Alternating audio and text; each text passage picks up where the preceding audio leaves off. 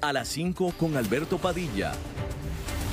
Un programa diseñado con el objetivo de llevarte diariamente un tema de actualidad, acompañado siempre de reconocidos editorialistas, de lunes a viernes a las 5 de la tarde por CRC 89.1 Radio. A las 5 con Alberto Padilla.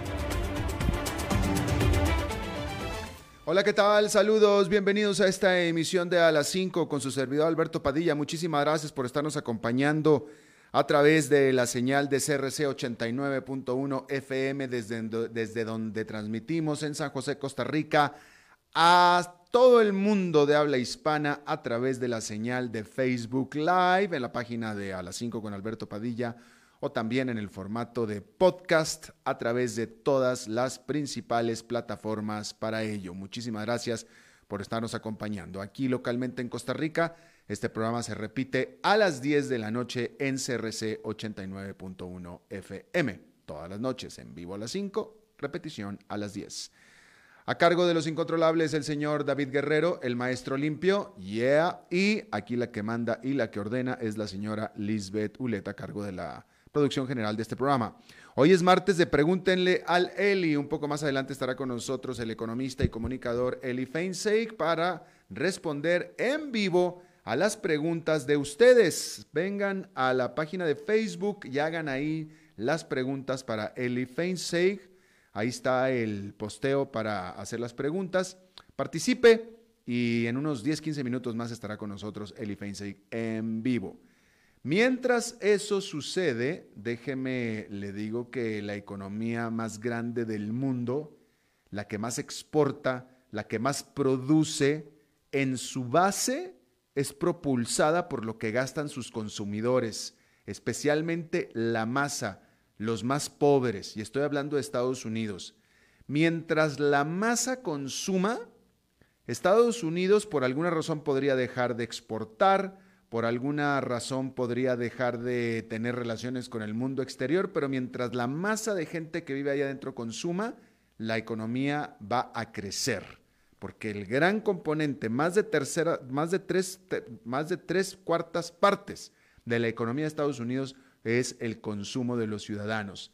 Y bueno, recientemente han habido muchas señales de que estos, los ciudadanos, han estado saliendo de sus confinamientos dispuesto a hacer lo que mejor saben, que es consumir.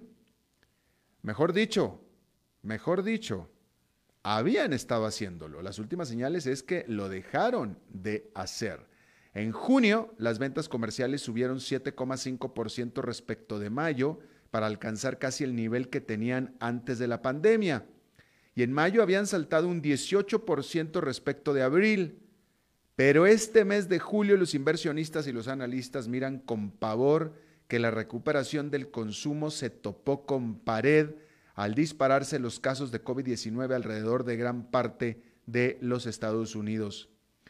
Una de las señales ominosas a la mano, las reservaciones para restaurantes se detuvieron.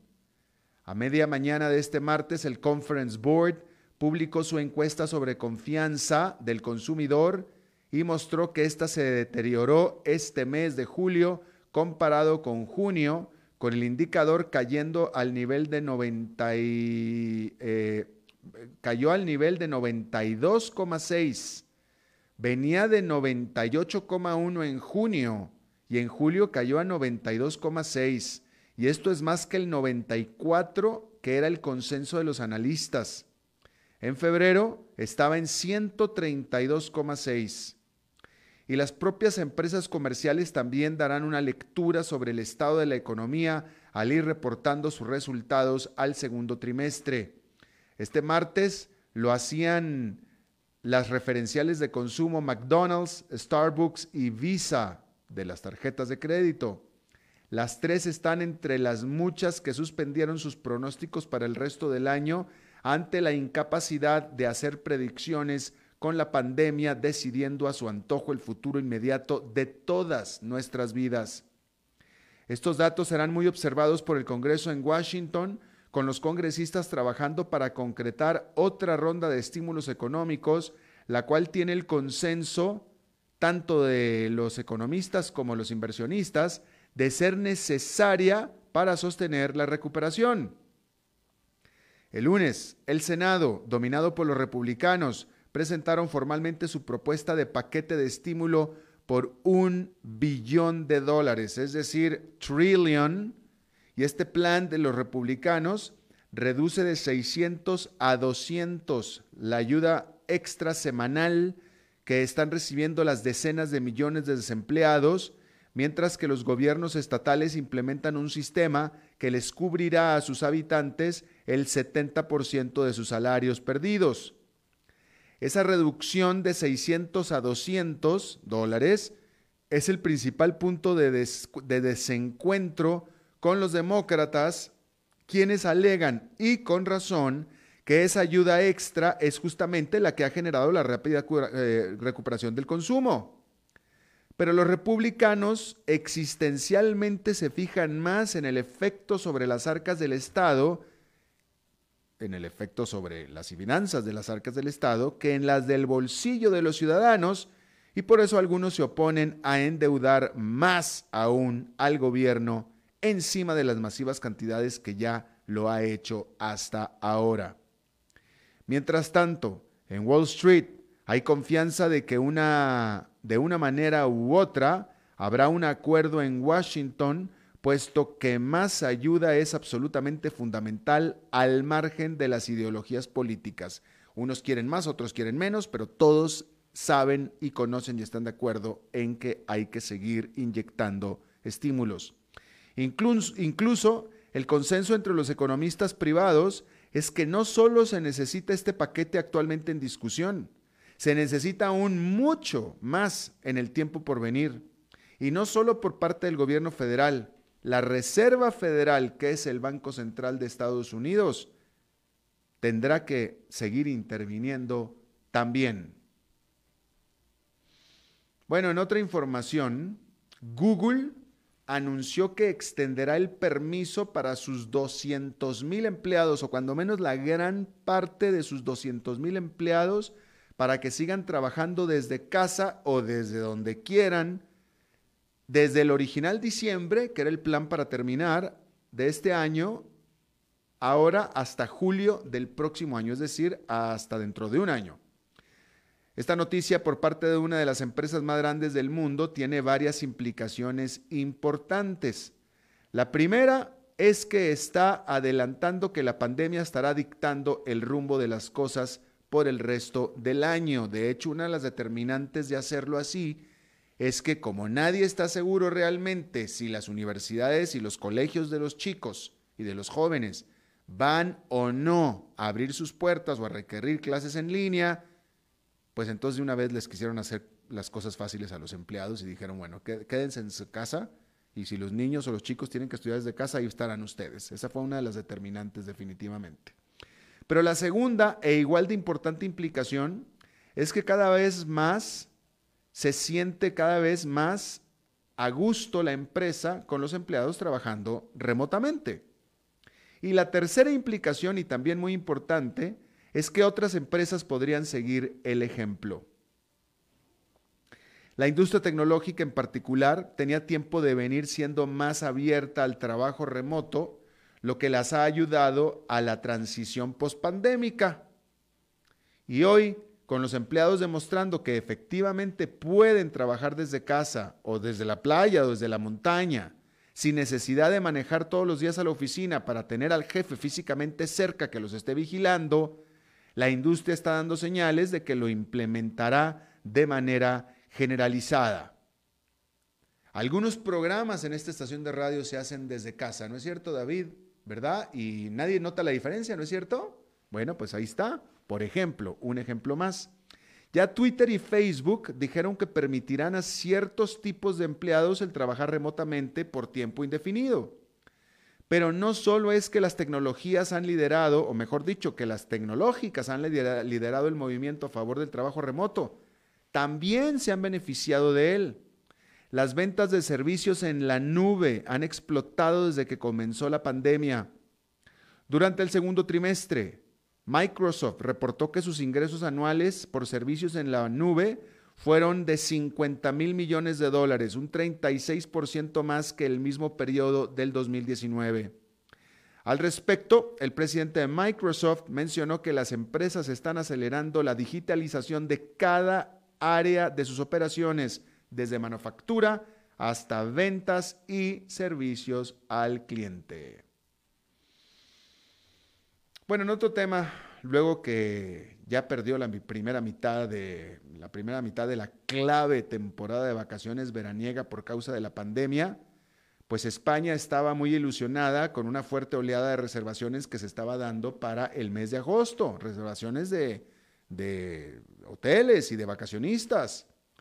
Por tanto, la intempestiva decisión de la Gran Bretaña de ordenar cuarentena de 14 días para todo aquel que provenga de España, pues fue un golpe tanto a la economía como al orgullo nacional español. Sin embargo, la realidad es que en el país ha habido un fuerte aumento de contagios de coronavirus durante este mes. Gran Bretaña tan solo fue la última. Ya Irlanda y Noruega habían tomado antes la misma medida con España. Por su parte, Bélgica y Francia recomiendan a sus ciudadanos no viajar a las regiones de Cataluña y Aragón que son los epicentros de esta nueva ola en el, país ibérico. A la voz de España es un destino seguro, la ministra de Turismo de España quiere que haya una excepción con las Islas Baleares y las Canarias, donde un tercio del turismo es británico. Y es que mientras que en España continental la tasa de infecciones es de 14, la, tasa de infecciones en 14 días saltó a 38 por cada 100 mil habitantes. En las Islas Baleares es de solo 8 y en las Canarias de 5,8 por cada 100 mil. Y esto es muy por debajo de la propia cifra británica, que es de 14,7 por 100 mil. Algunos arropados en nacionalismo consideran que la reacción británica es una exageración, pero otros lo que ven es que el gobierno federal y el regional o provincial tuvieron una falta de control muy grave, una falta de control viral post-confinamiento.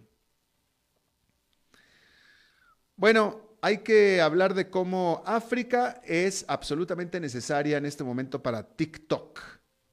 Luego que la sacaron de su principal mercado, que es la India, y su futuro es más que incierto en su segundo mejor mercado, que es los Estados Unidos, a TikTok no le queda más remedio que apuntar sus energías en su mejor opción, que es África.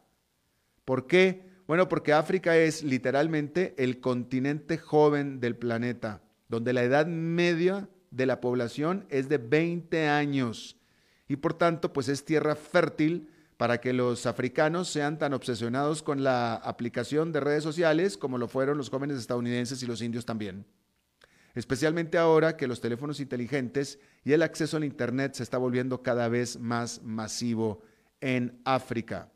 Sin embargo, este continente tiene sus escollos en lo que a libertad de expresión se refiere y por tanto barreras para las redes sociales. En Egipto, cinco estrellas de TikTok fueron sentenciados a dos años de prisión por violar la moral pública. Y mire que en TikTok no se permite enviar fotografía. No se permite, ¿verdad, David? Bueno, pues no enviaron fotografía porque no se permite y aún así dos años a la cárcel por violar la moral pública. Y el mes pasado, una corte egipcia envió a un bailarín a la cárcel por determinar que sus videos en TikTok incitaban al libertinaje. Así es que bueno, esa definitivamente que va a ser una limitante para TikTok en África. Bueno, una gran pregunta de nuestros tiempos. Los encierros, los confinamientos, provocan, generan más o menos uso de condones. ¿No ha perdido usted el sueño pensando en esta pregunta tan importante que yo le tengo aquí? Mucho hemos hablado del tipo de patrones de consumo que los encierros en casa han desarrollado durante su confinamiento. Sabemos que los encerrados se han dado por ver Netflix y jugar videojuegos mientras disfrutan de pizzas a domicilios y helados. La empresa de artículos de consumo británica Reckitt Bernixer Group ha confirmado algo que ya sospechábamos, por obvio, que es que las ventas de su desinfectante Lysol se dispararon un 70%. De ese 70%, 60% lo ha comprado David Guerrero, el maestro limpio. Esa parte me queda clarísima. De hecho, la empresa tuvo que establecer toda una nueva división para manejar las nuevas cuentas corporativas gigantes, producto de sus asociaciones sanitarias, que no de negocios, sanitarias, con grandes nombres como Hilton, Avis o Delta. La empresa dijo que espera que por el resto del año continúe el boom de sus productos de limpieza, entre los que se incluyen también un gel desinfectante para manos y otros productos más que ha ido sacando al mercado, como desinfectantes para lavadoras, marca Lysol también. Sin embargo, no todos los productos de la empresa que son para uso casero han reaccionado igual a los encierros. Por ejemplo, ¿cómo creería usted que fueran las ventas de los medicamentos para la gripe y los catarros ahora con los encierros? Bueno, pues la empresa dice que estos han bajado, pues los consumidores se han vuelto mucho más cuidadosos en evitar los virus en general. Así es que esas no se han vendido mucho más. ¿Y qué hay de la venta de condones? Uno diría que el uso de los condones es sinónimo de encierro, confinamiento, pasar tiempo juntitos, encerraditos, ¿no? Bueno, pues Reckitt es propietaria de la marca de condones Durex y afirma que la venta de estos ha caído, pues los encierros de hecho han inhibido las citas fuera de las burbujas y dentro de las burbujas la interacción social ha bajado, o al menos ha bajado usando condón. El punto es que la venta de condones ha caído, muy a diferencia de lo que yo hubiera pensado.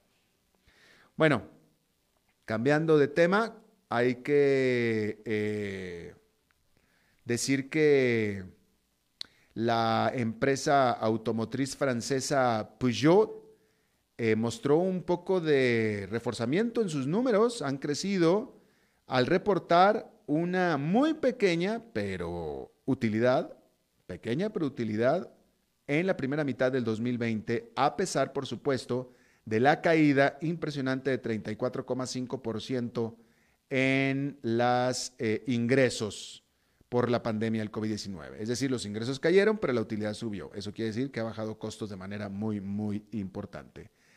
La Nissan, que es su rival japonesa, la Nissan no fue tan suertuda, no tuvo tanta suerte y está pronosticando una pérdida operativa de 4, eh, de 4.500 millones de dólares este año. Bueno, eh, en Hong Kong, donde están teniendo otra vez problemas con la pandemia en este territorio, prohibieron las reuniones de más de dos personas y también las cenas y las comidas dentro de los restaurantes y también afuera. Punto. Y no se pueden reunir más de dos. Dos es lo suficiente. Por supuesto, en este esfuerzo por tratar de combatir al COVID-19. En la jornada de lunes se reportaron 145 casos nuevos de COVID-19 en Hong Kong, que es un récord diario. En otro tema, pero también relacionado con Hong Kong, Nueva Zelanda se convirtió en el último país en suspender su tratado de extradición con Hong Kong luego de la imposición por parte de Beijing de esta ley de seguridad nacional. Y ya con esto se han unido también Australia, la Gran Bretaña y Canadá. Todas excolonias, parte del Commonwealth, todas excolonias de la Gran Bretaña.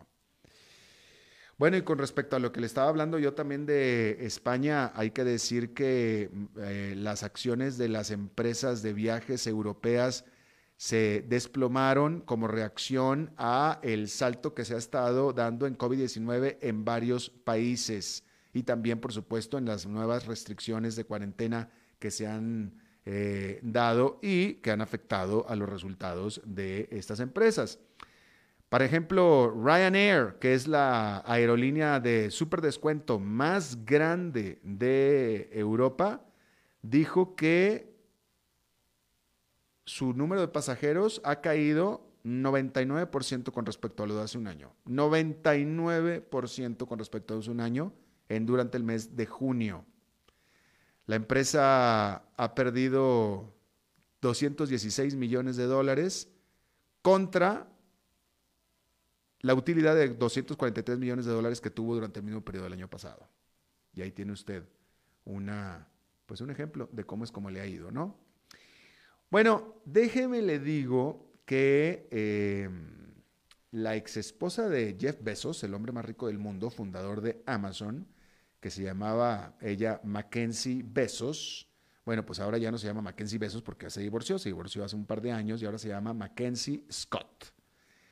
Eh, cuando ella se divorció, pues llegaron a un acuerdo de divorcio, no se quisieron pelear y pues digo, pues vaya, este, pues no, no se fue con el 50%. En Estados Unidos, cuando tú te divorcias, pues te vas 50 y 50, punto, se acabó.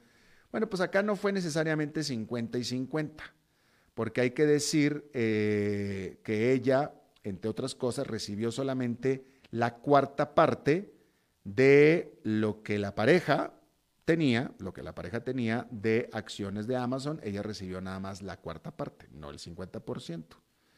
Pero pues con eso se quedó con un 4% de Amazon y ese 4% de Amazon vale aproximadamente 35 mil millones de dólares. Y pues yo creo que ella se vio pues bastante moderada, bastante humana al decir, mira, ah, si me vas a dar 35 mil millones de dólares, probablemente merezca más, pero pues lo dejamos así. Digo, ¿para qué nos vamos a pelear por otros 25 mil millones de dólares? Pues yo con estos 35 mil, pues más o menos me manejo para el resto de la descendencia de aquí hasta que se acabe el mundo, ¿no? Este, así es que bueno, pues ahí está. Este, y bueno, eso fue nada más lo que recibió en esa cuarta parte de las acciones de Amazon. En total, ella eh, vale aproximadamente, con todo lo que se quedó ya como mujer soltera divorciada, se quedó con unos 60 mil millones de dólares. Es lo que vale ella ahorita actualmente, unos 60 mil millones de dólares, ¿sí? Pero bueno, la noticia es que desde que se divorció ha donado 1.700 millones de dólares a diferentes... Eh, fundaciones, a diferentes caridades. 1.700 millones de dólares, imagínese usted. En total son 116 caridades a las que ellas ha donado esto. A 1.700 millones de dólares, pues son aproximadamente entre todas, pues son unos 140 millones de dólares por cada una. O sea que si a una de estas caridades llegó la señora Mackenzie Scott y les regaló 100, pues, 140 millones de dólares, pues los tocó Dios, básicamente, ¿no? los tocó Dios, pues alguien que te venga a regalar 140 millones de dólares y bueno, pues multiplicado por 116. Muy, muy enfocada ella a asuntos de derechos humanos, diría yo, porque ha donado entre estas eh, caridades, 116 caridades, eh, eh, ella le llaman áreas de necesidad, incluyendo igualdad racial, caridades dirigidas a la comunidad LGBTQ más. Ya no sé ya en qué quedó. LGBTQ más. Ya no sé qué fue la Q y la más, pero en fin, la igualdad de estos géneros, este, democracia funcional, cambio climático, eh, eh, etcétera. También a la Fundación Obama, pero también a la Fundación del centro del presidente George W. Bush, eh, a la Fundación del Cambio Climático Europeo, etc. Y bueno, pues ahí está la nota que le quería yo leer con respecto a las donaciones de Mackenzie Scott. Vamos a ver cómo terminó la jornada allá en Nueva York, donde esta fue otra jornada negativa. Definitivamente pareciera que ya el mercado cambió de tendencia por lo pronto. El índice industrial Dow Jones con una caída de tres cuartos de punto porcentual, un poquito más, 0,77%. El Nasdaq Composite con una caída de 1,27% y el Standard Poor's 500 con una caída de 0,65%.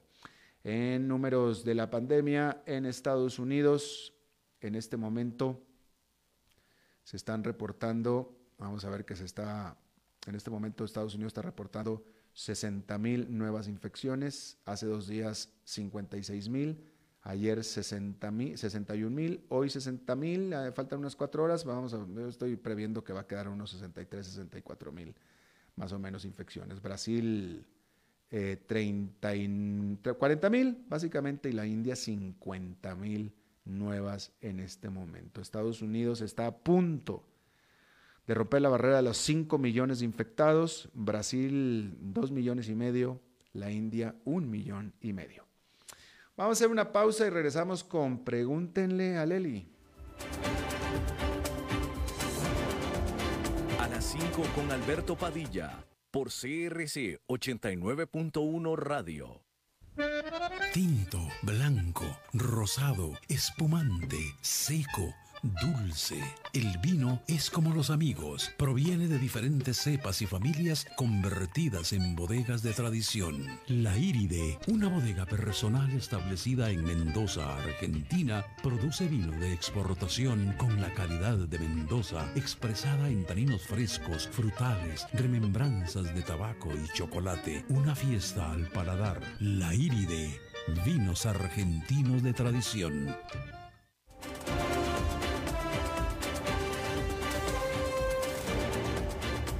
Seguimos escuchando a las 5 con Alberto Padilla. Muchas gracias por continuar con nosotros. Bueno, es martes de pregúntenle al Eli y Eli ya está con nosotros para que le pregunten. Mi querido Eli, ¿cómo estás? Hola Alberto, eh, muy bien, todo bien por acá. ¿Vos qué tal? Bien, también, muchas gracias. Aquí este, regresando de este fin de semana largo, que estuvo eh, lindo, así es que, eh, bueno, fuera del aguasal, ¿no? Pero bien, bien, afortunadamente. ¿A, dónde te fuiste? Eh, a jugar golf a la playa, es decir, a la costa, ah. a la costa. Sí, me fui a buscar este, que, terrenos con alerta que amarilla. Ajá. Sí, ¿no? Amarillo, ¿no? Para poder salir hasta las 7 de la noche. Exactamente, pues sí, digo, pues hay que una, una, una poquito de... Pero fíjate que te voy a decir que eh, la carretera de regreso ayer, como de Semana Santa, ¿eh? Sí. Sí, sí, sí, o sea, la gente salió, la gente huyó hacia la costa. Sí, sí, sí. Bueno, eh, yo creo que, que, la gente se cansa del, de, de, estar encerrados y por otra parte, ¿cómo se llama? Eh, eh, está permitido hacerlo, para eso crearon los fines de semana largos y pues enhorabuena porque es el sector turístico es de los que más duro han sido golpeados y pues esto es un poquito de, de alivio apenas, ¿verdad? Sí, sí, sí, definitivamente. Y hay que decir que los ticos este, eh, muy, me parece a mí, mucha responsabilidad, todo el mundo con mascarillas, este, todo el mundo tratando de guardar eh, distanciamiento físico, etcétera, etcétera. Eh, una cosa y recordemos, Alberto, que, que, si la gente fue a Guanacaste, hay, no sé, varios cientos de kilómetros de playa solo en Guanacaste, entonces... tampoco es como que la gente estaba amontonada en un solo lugar, ¿no? Así es. Eh, una cosa que me llamó la atención es, pues yo estuve en este complejo, eh, jugando golf, en este complejo de Los Sueños, que es donde está el campo de golf de la Iguana, y, y allá había extranjeros, allá había, me parece a la vista que eran gringos, pero a lo mejor eran gringos, a lo mejor eran europeos. Yo no sé si es gente que se quedó aquí ya varada o es que llegaron en su avión privado, pero había gringos. Y puede ser también gente que, vive aquí, eh, retirados. Bueno, eh, eh, y no, no, bueno, discúlpame, qué bueno que lo mencionas. No, no, muchachos, gente, familias, familias, lo que te quiero tratar de decir, familias, familias, familias. Sí, sí, sí, o sea, no sé, no, no, a lo mejor no, no, no, hubiera preguntado al aeropuerto a ver cómo está el flujo de aviones privados, jet privados, porque me llamó mucho la atención eso, fíjate. Había, familias, familias, definitivamente, con chiquillos y todo. O sea, muchachos claramente de edad de colegio. Interesante. Interesante, me pareció interesante definitivamente. Bueno, eh, vamos a empezar porque hay muchas preguntas, mi querido Eli. Este, en este, antes de la pregunta quiero, pues bueno, no denunciar, pero quiero establecer que me siento discriminado por este, tu colega economista Rodrigo Chávez. Porque a Rodrigo Chávez lo busqué, lo busqué personalmente, le dejé un mensaje personalizado. Tenemos un muy buen amigo cercano mutuo, el cual me recomendó mucho con él. Estoy hablando del exministro de, de Hacienda de, Costa Rica. este, y no, ni me, o sea, ni me, como, ni me, ni me contestó, como novia despechada, ni me contestó, o sea, Dios, hubiera preferido que me hubiera dicho vete a la merde, pero no, ni me contestó. Y en cambio ha estado cantando pues como canario en cualquier otro lado menos conmigo. Pero pues en fin, me discriminó. Por algo será. Pues por algo será. Sus razones no, te sabría decir, yo no, tengo... Yo, yo, sé, yo sé, pero, pero bueno, el punto es que te hacen la pregunta, eh, eh, te dicen Eli, eh, Luis Ernesto Rodríguez, ¿qué opinas de las entrevistas realizadas a Rodrigo Chávez la semana pasada, la semana anterior, con diversos medios radiofónicos, excepto con este? ¿La probabilidad de default es tan alta? Te pregunta Luis Ernesto Rodríguez. Eh, sí, la, probabilidad de default es muy elevada si no logramos eh, un acuerdo eh, con el Fondo Monetario Internacional, que, sería como lo que nos vendría a salvar la, tanda, ¿verdad? no, no tanto por el monto que nos prestaría el fondo, que no es, no es muy cuantioso, pero sí el hecho, y ojo, no me refiero al primer crédito, al crédito eh, del mecanismo de financiamiento rápido de 504 millones de dólares. Me refiero a, un acuerdo para un, un, préstamo ya sea standby agreement o un extended fund facility. Eh, porque estos en la negociación eh, obligan al país a comprometerse a cumplir ciertas metas fiscales y de otras naturalezas, reformas que habría que hacer en la economía costarricense, y entonces eso implica que el Fondo Monetario va a estar involucrado auditorando o auditando que el país eh, eh, cumpla con esas eh, reformas. Y entonces eso le da un, un respiro, digamos, a las calificadoras de riesgo que, que, podrían ponernos a nosotros ya en una perspectiva estable mientras, mientras empezamos a hacer las reformas y si se hacen las reformas que empiece a mejorar esa calificación, ¿verdad? Pero ciertamente el país tiene obligaciones mucho más allá de, su capacidad de, captación en este momento. Y si no se logra ese acuerdo, eh, hay altísima probabilidad de, un default. Eh, en ese sentido, eh, Eli, esto yo te voy a hacer un follow-up. Este, no sé si has escuchado las entrevistas que ha dado Elian Villegas, el actual, el sucesor, el actual ministro de Hacienda y él es mucho más, em, eh, vaya, dentro de, sin, ser irresponsable, porque no es irresponsable, Eliani, y con toda la experiencia que tiene y todo, pero él, no, él dice que no es tan alarmante la situación, que en realidad eh, la tendencia es buena y es positiva. Él se ve mucho más optimista. Bueno, yo, yo creo que, que si una autoridad del gobierno da un mensaje alarmista, pues ya, ya sería, pues eh, eh, sería para que los mercados se desplomen, sería para que los acreedores de Costa Rica eh, vengan a exigir el pago inmediato. entonces, él siendo autoridad no está en libertad de decir exactamente cuál es el panorama. Em, yo, yo vengo advirtiendo desde hace varios meses que el tema de la deuda pública costarricense ya llegó a un nivel inmanejable. Eh, con solo fijarse los vencimientos de deuda que tiene Costa Rica en los próximos tres años, lo que queda de este y los próximos tres años, estamos hablando de un 30% del PIB. Las necesidades brutas de financiamiento eh, eh, para el próximo año, estamos hablando de 10, 12% del PIB. o sea, son montos que, que, difícilmente en las circunstancias actuales del país vamos a poder conseguir. Así que, pues entiendo que don Elian, por el, por, el puesto que ocupa, no, no quiera provocar un pánico. Yo he sido muy crítico y, probablemente lo he hecho aquí en el programa eh, de, Luis Guillermo Solís cuando hizo aquel anuncio, eh, por cierto, un primero de agosto del 2017, donde dio una cadena de televisión y dijo, eh, si no se aprueba una reforma fiscal antes de fin de año, no vamos a tener plata para, para, eh, para pagar aguinaldos, ¿verdad?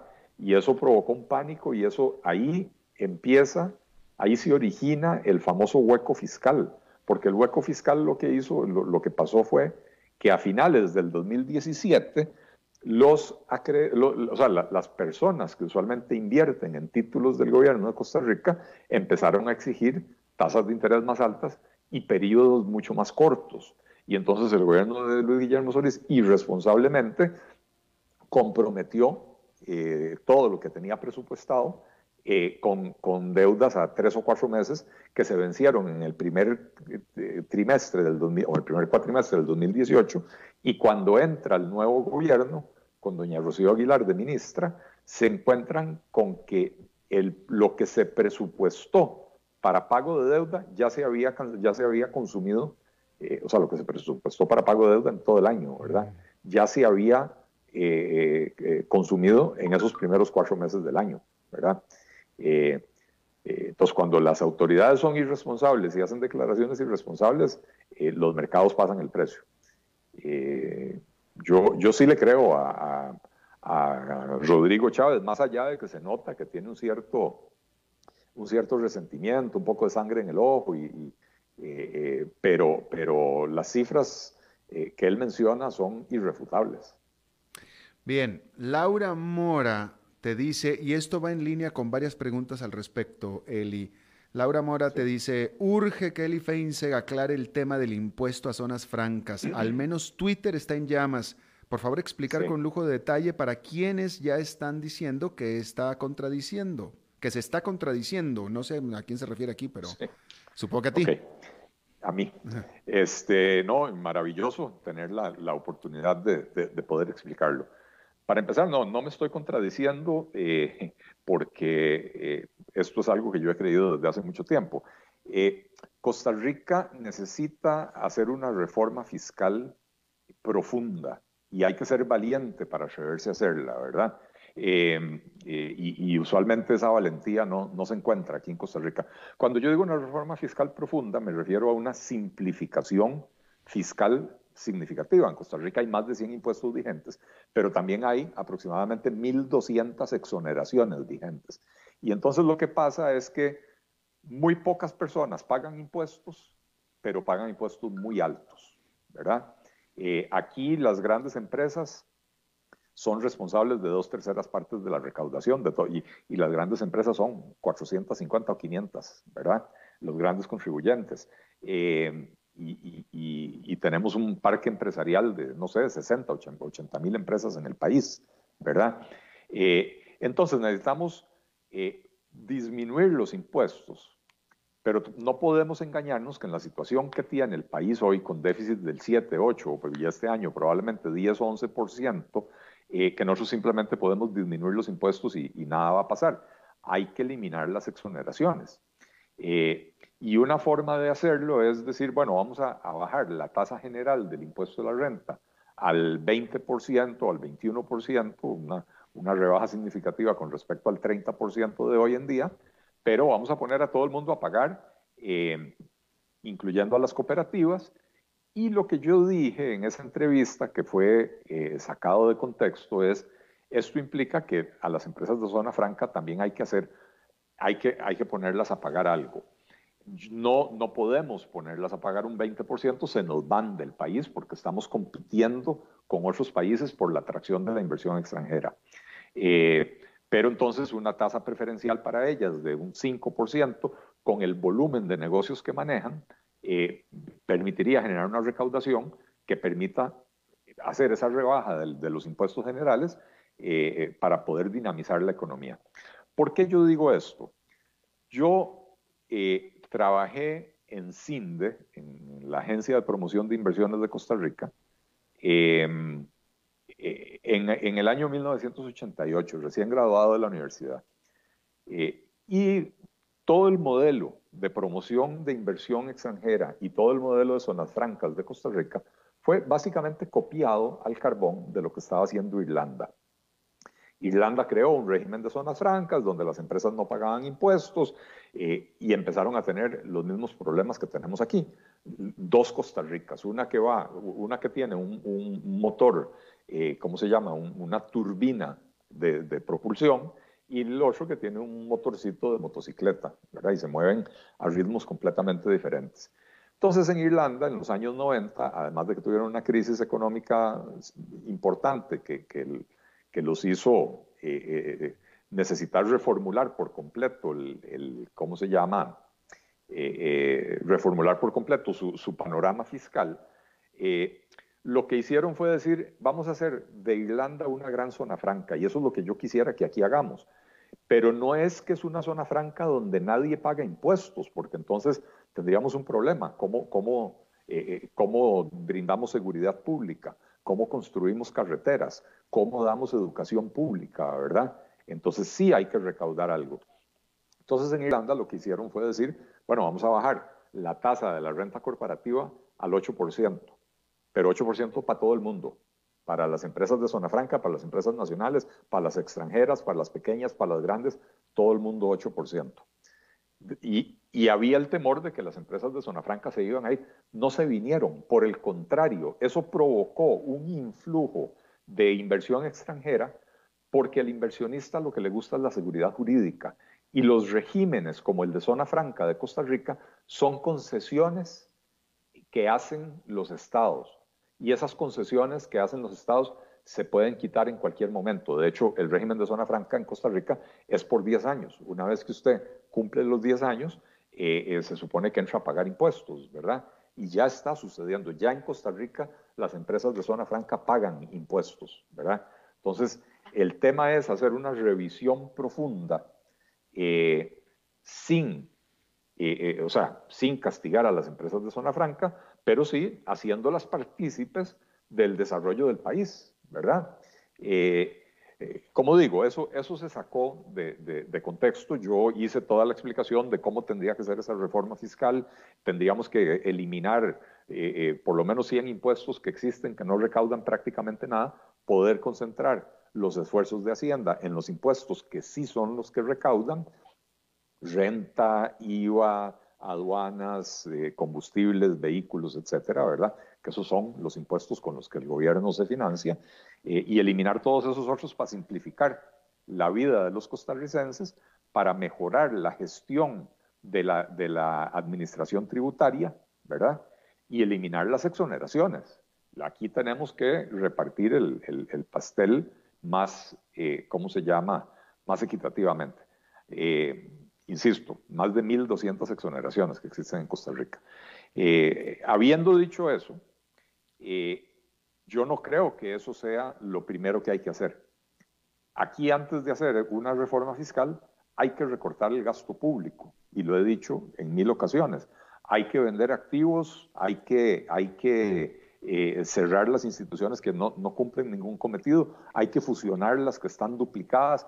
Primero recortamos el gasto y cuando se haya hecho un esfuerzo significativo del recorte del gasto, y por significativo no me refiero a, lo que acaba de aprobar la Asamblea Legislativa, que fue un, recorte eh, eh, eh, bruto de un poquito menos del 1% del PIB, neto de más o menos 0.6% del PIB. eso, no, eso yo no lo llamo significativo porque es un recorte de gastos que, son recurrentes, entonces es únicamente para este año. El próximo año esos gastos se vuelven a hacer. Cuando yo hablo de recortar el gasto es recortar el gasto permanentemente y para eso hay que modificar la estructura del aparato estatal primero. Entonces, en ese contexto, dentro de un programa de reformas, eh, eh, de reformas profundas que requieren de mucha valentía, también hay que tener la valentía para reconocer que tenemos un régimen tributario absolutamente injusto, ¿verdad?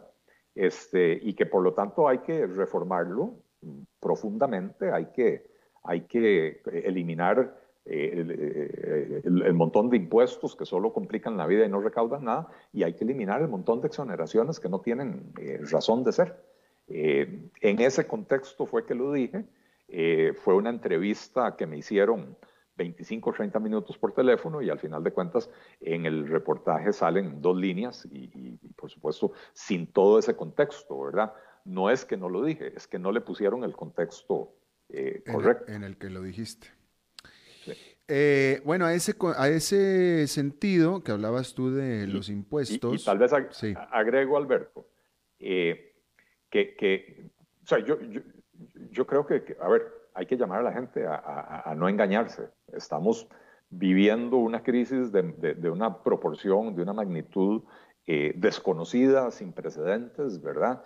Eh, y esto va a demandar eh, ajustes profundos, reformas profundas, ¿verdad? Insisto, hay que ser valiente para atreverse a proponerlas y sobre todo proponer cosas que no son, que no son populares, ¿verdad? Pero, pero, pero no nos engañemos pensando, o sea, si alguien promete que, le van a bajar los impuestos a todo el mundo y nada más eso, ¿de dónde sale la plata para mantener el aparato estatal? Por más que se recorte, al final de cuentas, el aparato estatal hay que sostenerlo, ¿verdad?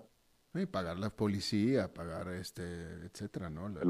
Los, maestros, pagar eh, eh, eh, la justicia, los programas de asistencia social, que, que, yo creo que hay que reformarlos profundamente y, quitarles el enfoque asistencialista y convertirlos en programas que brinden herramientas para que las personas superen la pobreza. no, no para, que, para hacérselas más llevaderas, sino para que la superen. pero al final de cuentas, hay que atender el problema de la pobreza en el país. Si era 20% antes de empezar la crisis, yo no quiero ver las cifras eh, eh, después de esta crisis, pero eh, con casi un millón de personas pidiendo bonos proteger, la, pobreza perfectamente puede subir al 40 o 50%, ¿verdad? Claro. bueno, respecto, una pregunta follow-up, diría yo, porque Francisco Fava te pregunta, Don Eli, ¿cómo ves la idea que anda dando vuelta sobre el impuesto a las grandes capitales? Eh,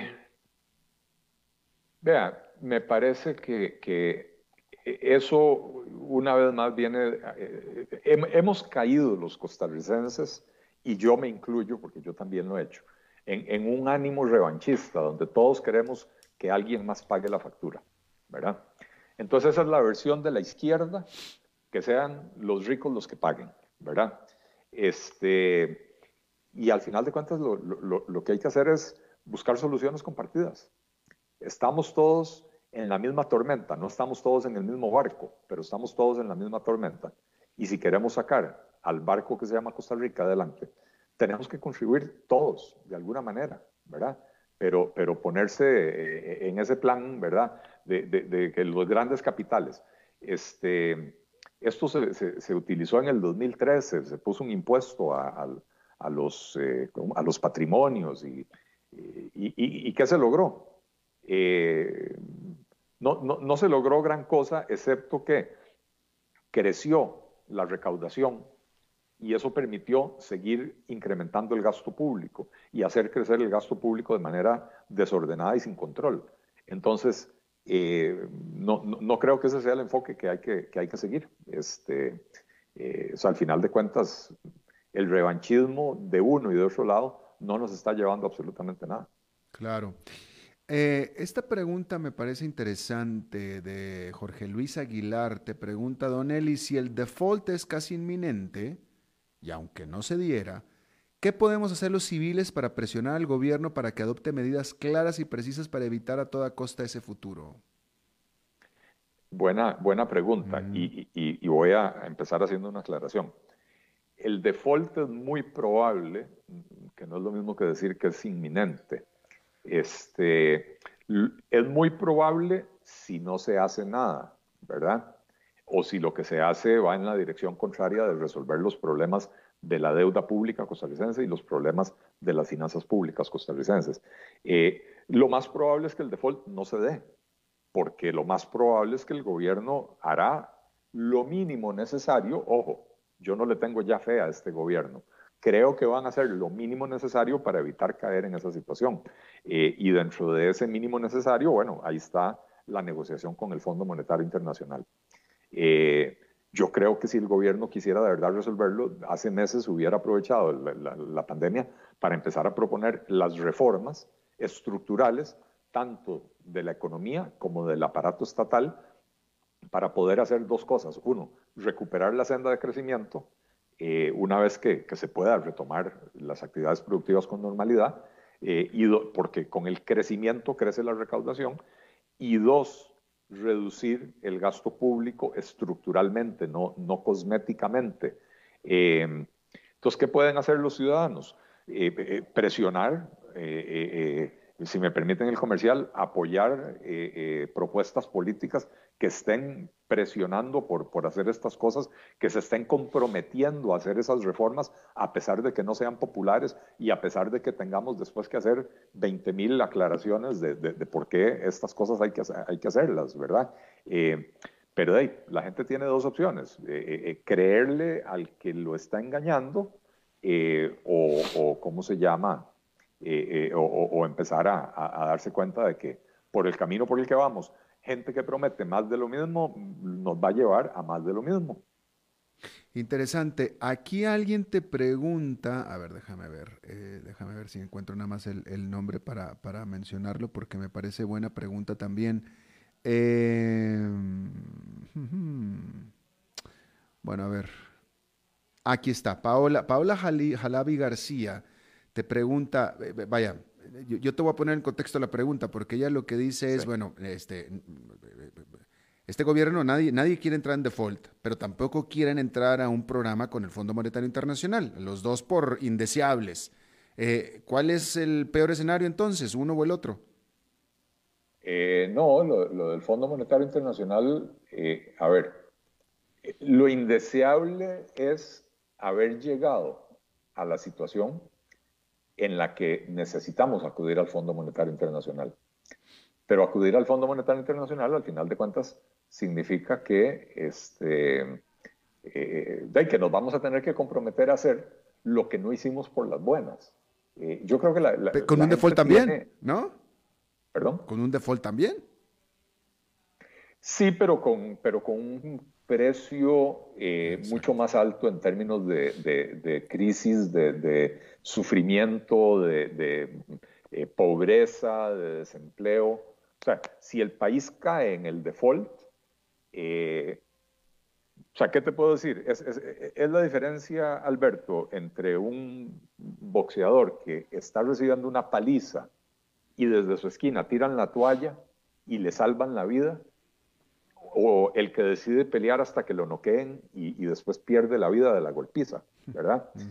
Este, yo creo que nosotros todavía estamos a, a, eh, la altura de, poder tirar la toalla e ir, y decirle al Fondo Monetario Internacional, nos portamos mal, ahora necesito que, necesitamos que usted nos, nos ponga en orden, que eso es básicamente lo que, lo que estaríamos diciendo, ¿verdad?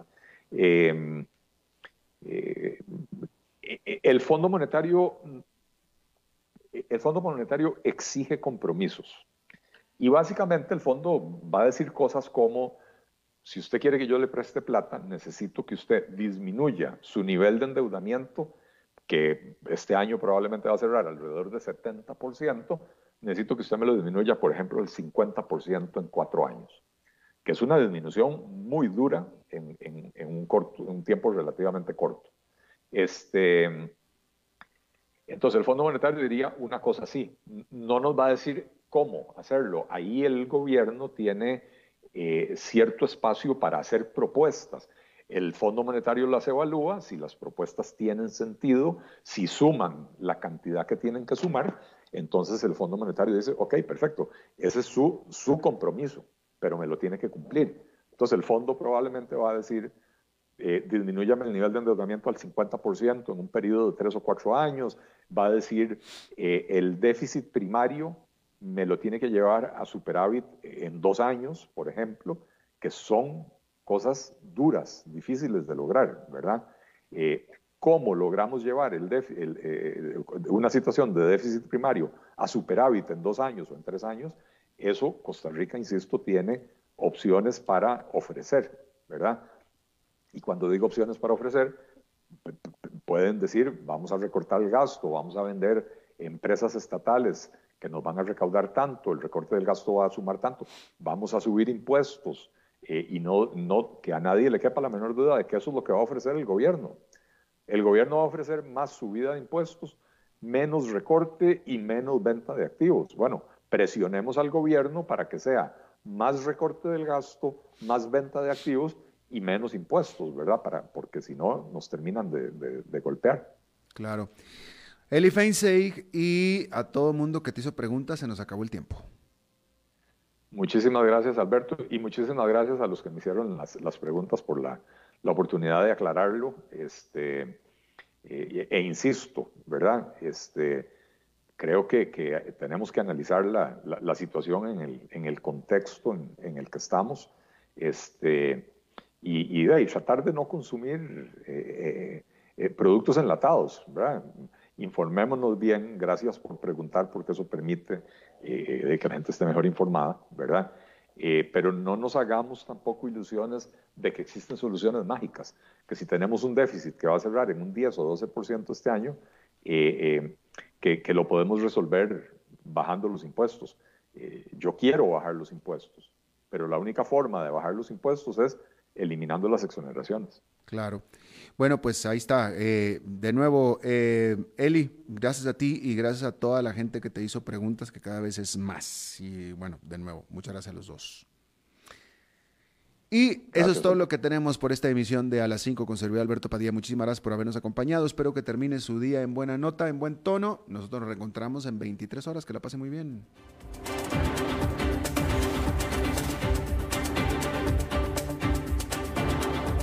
Concluye A las 5 con Alberto Padilla. Un programa diseñado con el objetivo de llevarte diariamente un tema de actualidad, acompañado siempre de reconocidos editorialistas, de lunes a viernes a las 5 de la tarde por CRC 89.1 Radio, a las 5 con Alberto Padilla.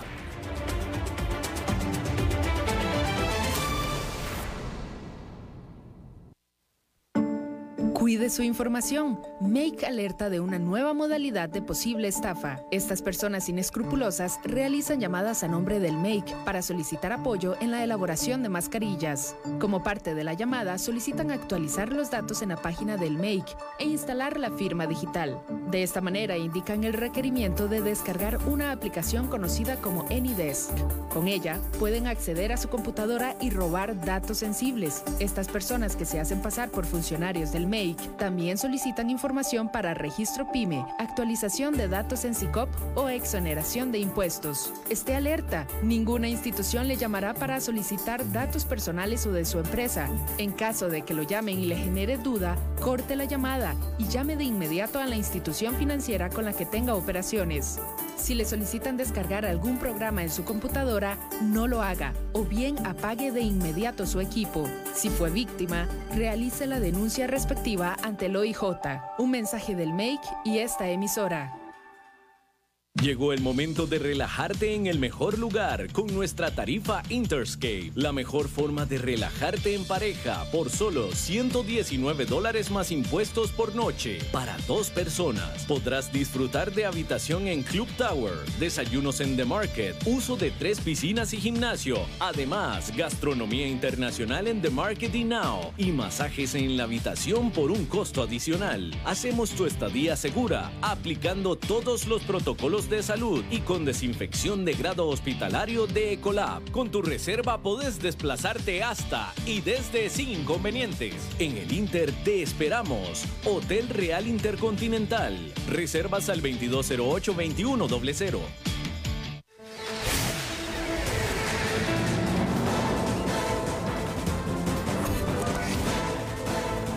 Inicia el resumen informativo en noticias CRC 89.1 Radio. Hola, ¿qué tal? Son las 18 horas en punto y estos son nuestros titulares. Las alertas de riesgo por COVID-19 se determinan tras un análisis de tasa de ataque cantonal y coeficiente de variación. 10 muertes más y 503 casos nuevos de COVID-19 este martes. Los sueros producidos por la Universidad de Costa Rica inhiben el COVID-19. Diputado advierte que el presupuesto extraordinario podría tener un vicio de procedimiento. En el mundo, Florida reportó la mayor cantidad de muertes por coronavirus en un solo día. Y en los deportes, Jafet Soto y varios dirigentes heredianos fueron suspendidos un año por el Comité de Ética. Nacionales. Las alertas de riesgo verde, amarilla y naranja y roja por COVID-19 se determinan por medio de un análisis cualitativo y cuantitativo, según informaron este lunes el presidente de la Comisión Nacional de Emergencias, Alexander Solís, y el ministro de Salud, Daniel Salas. El ministro de Salud explicó que los indicadores epidemiológicos que se, valoran en el análisis cuantitativo son los siguientes.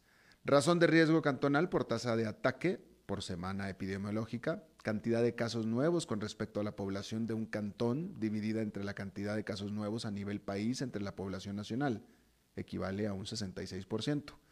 Pendiente y coeficiente de variación, que son últimas tres semanas epidemiológicas, aumento o disminución semanal de los casos activos de cada cantón, esto equivale a un 33%.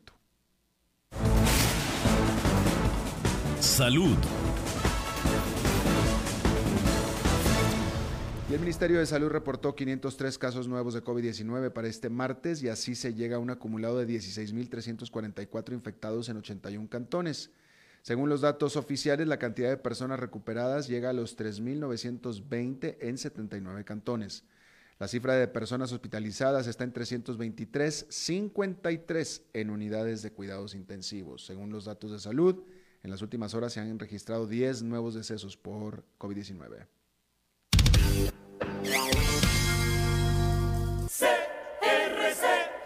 Los sueros producidos por la Universidad de Costa Rica inhiben el COVID-19. Las dos formulaciones de anticuerpos eh, equinos preparadas en el Instituto Clodomiro Picado de la UCR a partir de plasma de los caballos hiperinmunizados con proteínas virales son capaces de inhibir la inefectividad del coronavirus SARS-CoV-2 que produce la enfermedad COVID-19. Así lo revelaron los resultados de las pruebas realizadas en la Universidad de George Mason en Estados Unidos los cuales confirmaron que la estrategia de los científicos costarricenses permite obtener anticuerpos que neutralizan la inefectividad del virus. Estos anticuerpos podrían impedir que la enfermedad progrese en los pacientes. Asamblea Legislativa. El diputado independiente Dragos Dolanescu presentó un recurso de amparo contra el presidente del Congreso, Eduardo Cruikshank, por impedirle usar la palabra en, una, en la discusión en el primer debate del presupuesto extraordinario que se encuentra en este momento en trámite legislativo. Dolanescu advirtió que este acontecimiento podría traerse abajo el trámite del presupuesto que contiene los insumos para asignar 200 mil a bonos proteger y 33 mil millones de colones para la caja del Seguro Social. El congresista manifestó que le asiste el derecho y de hacer el uso de la palabra en los espacios que el reglamento se lo permite y Khrushchev lesionó su libertad de expresión como diputado.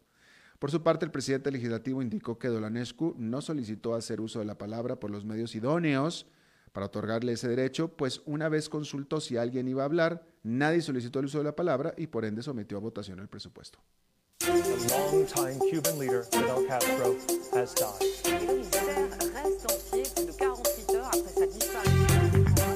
Internacionales. Florida anunció ayer martes, eh, este martes mejor dicho, un récord en la cifra diaria de muertes por coronavirus, con el fallecimiento de 186 personas, así como un aumento de 9.230 contagios que suman un total de 441.977 casos. Las estadísticas estatales sobre las víctimas fatales, que suelen aumentar cada martes tras un rezago en el conteo en el fin de semana, llegaron a 6.117 muertos. El récord anterior correspondía al 23 de julio con 173 fallecidos, pero la tendencia indica que podría volver a registrarse un máximo en los próximos días. El estado sureño es el segundo con más casos, detrás de California en Estados Unidos, que a su vez es el país más afectado a nivel mundial, con más de 4 millones de contagios y casi 150 mil fallecidos. La pasión de los deportes en noticias CRC 89.1 Radio. El entrenador florense Jafet Soto, el asistente técnico Pablo Salazar, el dirigente Orlando Moreira y Cristian González fueron inhabilitados por el Comité de Ética de la, de la eh, Fede Fútbol, eh, Fede Fútbol durante un año, en el cual no podrá participar en cualquier actividad relacionada con el fútbol en Costa Rica. La decisión se dio tras un amplio y detallado estudio de los hechos en, los, en el cual se vincula con una multipropiedad entre Herediano y Municipal Grecia. El Comité de Ética además informó que se condena a los señores Soto Molina, Moreira Araya, Salazar Sánchez y González González al pago de las costas personales y procesales de forma proporcional. Ante esta decisión, el presidente del club, Sport Herediano, y abogado de los florenses, Juan Carlos Retana, aseguró que no están de acuerdo con la decisión y que están preparando los detalles para la apelación. Está, está informado a las 18 horas con 6 minutos, exactamente en 12 horas, las primeras informaciones del nuevo día. No se vaya porque está empezando el programa Contacto Deportivo. Después de eso, lo saluda, que tenga usted buenas noches y lo saluda Alberto Padilla.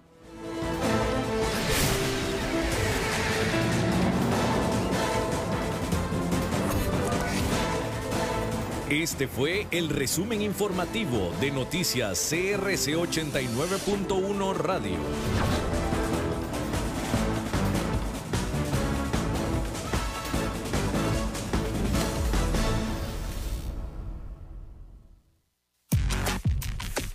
voleibol, tenis, básquetbol, atletismo, equitación, gimnasia, fútbol. CRC 89.1